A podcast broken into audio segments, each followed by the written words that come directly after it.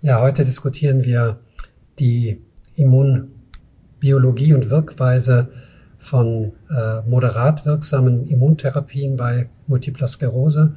Und es freut mich besonders, äh, dass äh, Tobias Bob, äh, Immunologe aus Mainz, äh, die Zeit gefunden hat, äh, mit mir dieses Thema zu diskutieren. Ja, vielen Dank und ich freue mich ganz besonders als Theoretiker, dass ich das praxisnah mit Stefan Schmidt, Neurologe aus Bonn, diskutieren kann.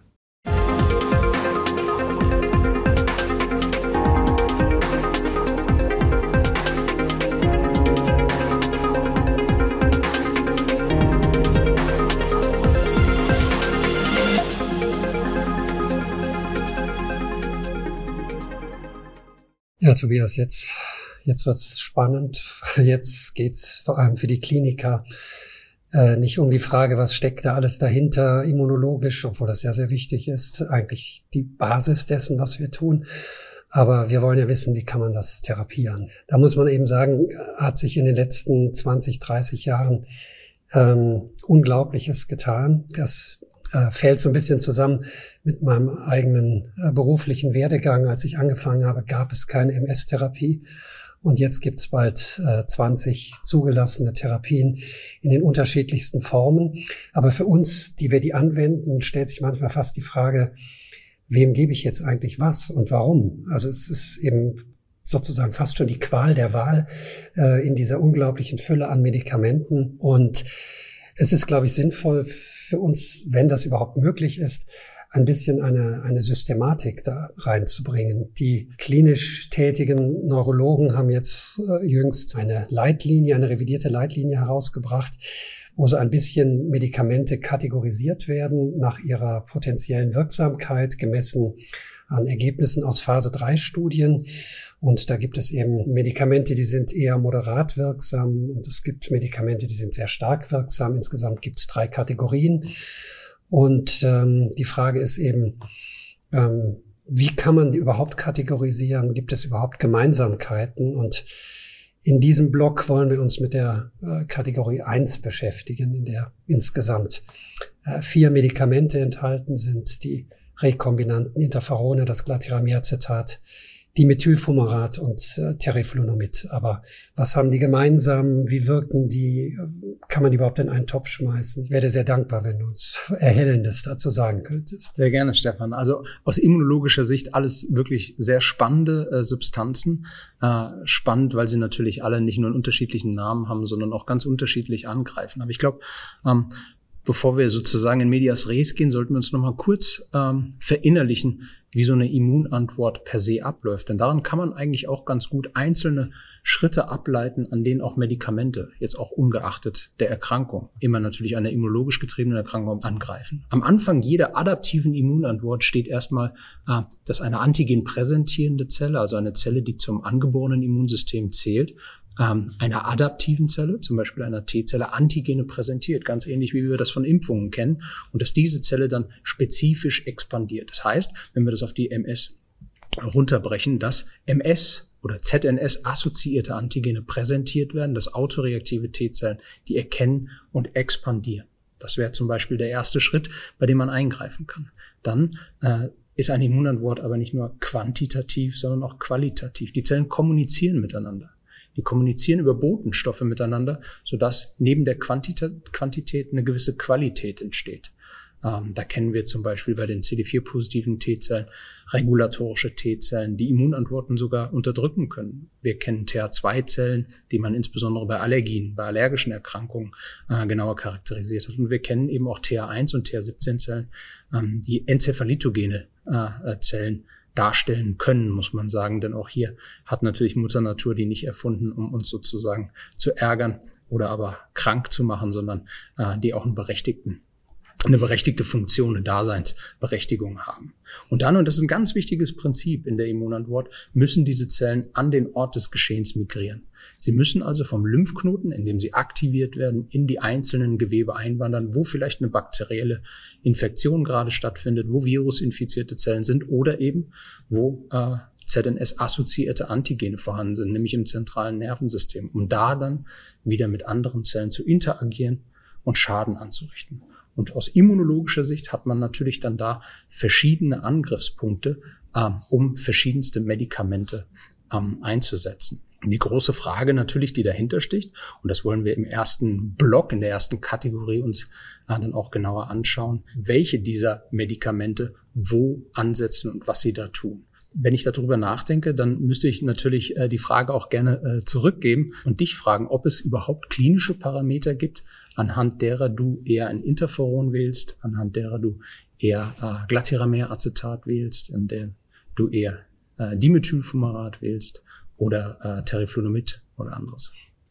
Die Frage ist bedauerlicherweise so zu beantworten, dass diese individuelle Vorhersage des Ansprechens auf eine Therapie praktisch unmöglich ist. Äh, wir hangeln uns anhand von klinischen Parametern ähm, entlang, um zu sagen, ist das jetzt eine sehr hochaktive MS oder vielleicht nicht so hochaktive.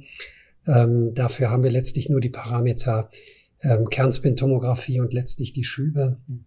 Im Grunde genommen fehlt uns dieses ganze immunologische Rüstzeug, um zu sagen, was da wirklich individuell äh, passiert. Und deshalb ist es tatsächlich eher man muss es leider sagen, recht unwissenschaftlich eine Entscheidung. Therapie ist immer besser als keine Therapie, aber es ist oft eine Patientenpräferenz. Mhm. Tablette versus äh, Injektion oder wenig Injektion versus mehrere Injektionen, äh, so dass das äh, bedauerlicherweise so eine gegenseitige Entscheidung ist, gemeinschaftlich, welche Therapie passt. Ob sie dann passt, wissen wir immer erst äh, ein Jahr oder zwei später oder mhm. manchmal noch später. Ja, aber wenn man sich gerade die Medikamente der ersten Kategorie anschaut, dann würde man auch aus immunologischer Sicht sagen, dass die eher pleiotropen Charakter haben, dass sie also multifaktorielle Mechanismen sozusagen äh, in sich vereinigen und dadurch ja vielleicht auch, aber das ist auch für mich eine interessante Frage, die du mir vielleicht beantworten kannst, natürlich auch das Nebenwirkungsspektrum äh, ein völlig anderes bei diesen Medikamenten ist und inwieweit ähm, das in die in die Wahl oder in die Entscheidung äh, auch vielleicht von Patientinnen und Patienten, aber natürlich auch von dir dann ähm, einbezogen wird. Das ist in der Tat, also die Nebenwirkungen äh, spielen generell bei der Auswahl der Therapien eine viel größere Rolle, äh, als vielleicht viele meinen. Also das ist eigentlich das dominierende Thema, ist Sicherheit und Verträglichkeit. Und ähm, interessanterweise sind diese pleiotrop wirksamen äh, Medikamente oft im Einzelfall nicht so gut verträglich wie zum Beispiel monoklonale Antikörper.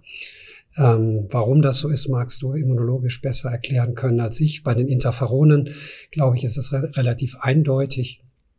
Da haben wir zum Beispiel einige Patienten jetzt angesichts der ähm, Impfung gegen das SARS-CoV-2-Virus gesagt, jetzt wissen Sie mal anhand der Nebenwirkungen, wie es mir nach der Interferonspritze immer ging. Ähm, das scheinen ja äh, spezifische Interferon-Nebenwirkungen zu sein. Ansonsten ähm, gebe ich dir recht, also eher tendenziell vielleicht sogar eher etwas mehr als bei den ähm, anderen Therapien, die dann allerdings auch wohl viel tiefer ins Immunsystem eingreifen. Aber die Typ-1-Interferone, weil du sie gerade ansprichst, die sind natürlich in gewisser Weise aus immunologischer Sicht dafür prototypisch. Wir kennen die alle, oder zumindest wir Immunologen kennen die alle als erste Reaktion, als Botenstoff auf eine Virusinfektion. Und daher, wie du sagst, jeder, der mal eine Grippe hatte, ähm, der kann wahrscheinlich ganz gut nachfühlen, was eine Patientin oder ein Patient äh, mit Typ 1 Interferonen behandelt, sozusagen an Nebenwirkungen ähm, durchmacht. Aber interessanterweise, wenn wir uns das immunologisch anschauen, dann sind diese Nebenwirkungen natürlich, wie der Name schon sagt, gar nicht die Hauptwirkungen, sondern wir glauben, dass diese Typ 1 Interferone als Botenstoffe die antigen präsentierenden Zellen in einer Weise polarisieren, dass die Qualität der nachgeschalteten Immunantwort eine andere ist. Dass eben diese T1 und T17 Zellen viel weniger entstehen.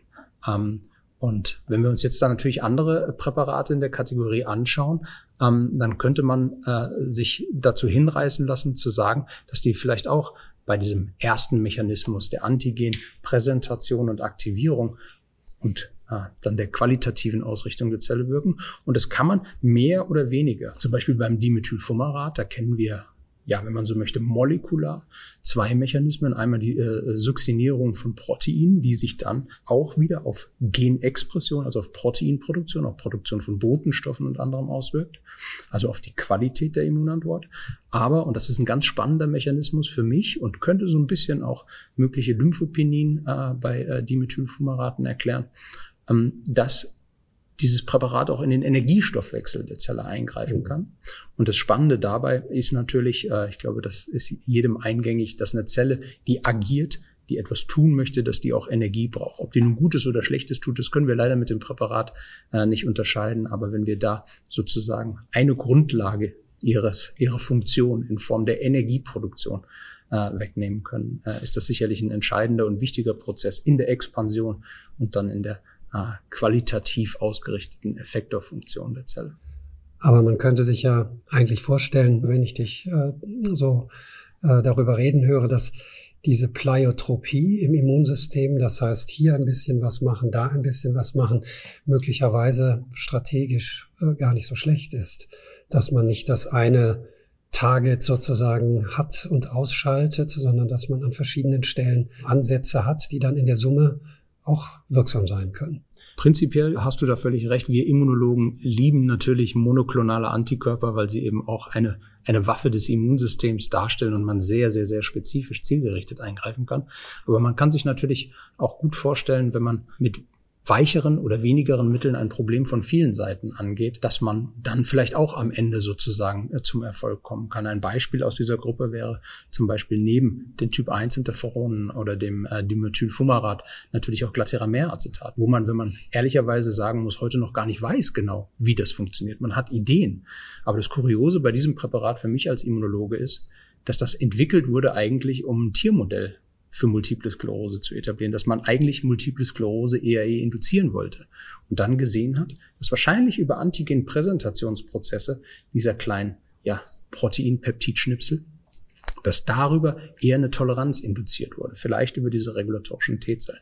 Aber dazu kommt eine Vielzahl anderer Mechanismen, die von diesem Präparat und auch von den anderen Präparaten induziert werden. Und ich glaube, wir können in Zukunft noch viel darüber lernen, wie diese Präparate peripher aber vielleicht sogar auch manche zentral wirken und wie dann im einen oder anderen Patienten, in der einen oder anderen Patientin dann positive Effekte erzielt werden. Ja, wir haben ja in den vergangenen Jahren, muss man sagen, mit gewissen Modifikationen äh, einige Therapien aus anderen ähm, medizinischen Fachbereichen importiert.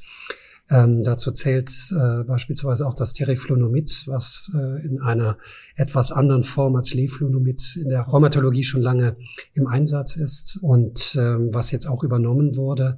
Vielleicht kannst du äh, kurz sagen, wie das Medikament äh, funktioniert. Dieser Import, den du gerade erwähnst, beschreibt eigentlich ganz gut auch die zum Teil sehr grundlegenden Mechanismen, die ich äh, gerade beschrieben habe, von Aktivierung, Expansion bis hin zur äh, qualitativen Veränderungen der Zellen. Und das Teriflunomid ist natürlich dadurch, äh, dass es die Expansion von Zellen äh, unterbinden kann, äh, auf jeden Fall dort relativ früh nach der Aktivierung zu verorten. Für uns äh, Kliniker ist eben in der Tat die Schwierigkeit, dass wir diese Therapien häufig einsetzen, eben gerade bei der frühen MS, die jetzt vermeintlich nicht so aktiv zu sein scheint.